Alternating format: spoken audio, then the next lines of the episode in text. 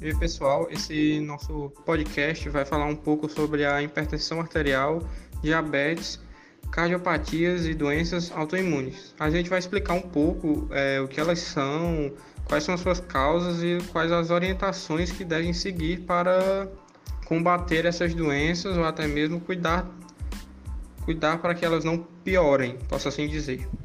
É, a equipe é formada por mim, Douglas, e eu vou seguir apresentar os outros na ordem da apresentação de cada um, que sou eu, Douglas, Marcelo, Anderson e Jean. Espero que gostem. Eu vou falar um pouco sobre a hipertensão arterial, o que ela significa, suas causas e o jeito de se tratar. Bem, a hipertensão arterial é uma pressão arterial que pode ser alta, normal ou até mesmo baixa, mas ao longo do tempo, com a idade, a pressão arterial sobe. Por que disso? Por causa que as paredes arteriais ficam mais rígidas e os pequenos vasos sanguíneos ficam mais, ficam mais estreitos. Por causa dessas mudanças, o coração precisa gerar mais força para manter o sangue circulando pelo corpo.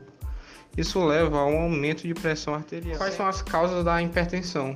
Pode ser resultado de fatores genéticos ou estilo de vida. Os fatores de risco incluem idade, gênero, consumo excessivo de álcool, sedentarismo, excesso de peso, consumo excessivo de sal, tabagismo e estresse.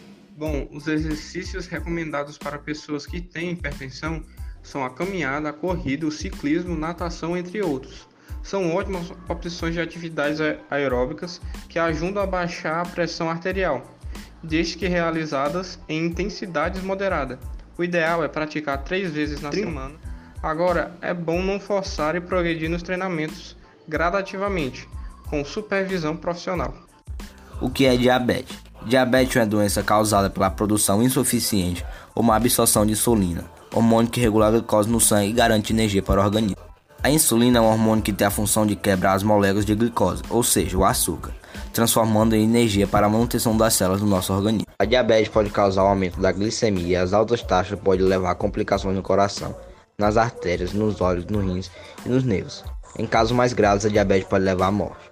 De acordo com a Sociedade Brasileira de Diabetes, existe atualmente no Brasil mais de 3 milhões de pessoas vivendo com a doença, o que representa 6,9% da população nacional. A melhor forma de prevenir é praticando atividade física regularmente, mantendo a alimentação saudável e evitando o consumo de álcool e outras drogas.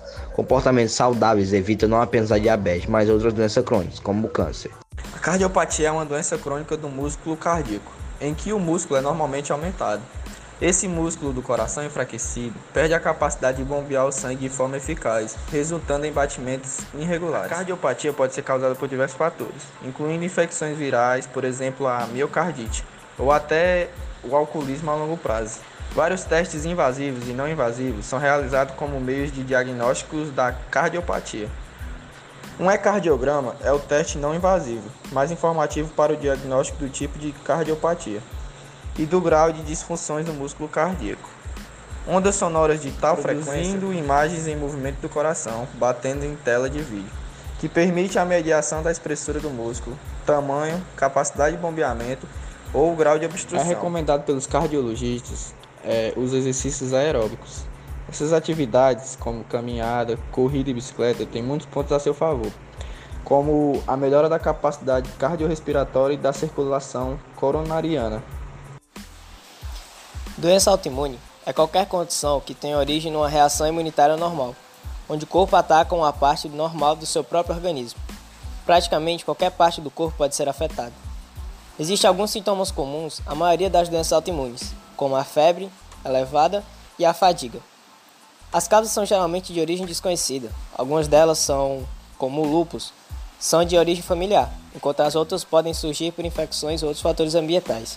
Algumas atividades físicas que são recomendadas para no sentido do, das pessoas que têm lupus, que foi a que eu me interessei, porque eu já conheci uma pessoa que tinha lupus, foi caminhar, nadar, andar de bicicleta, aeróbica de baixo impacto, atividades leves, mas que mantenham seu corpo ativo de uma boa forma.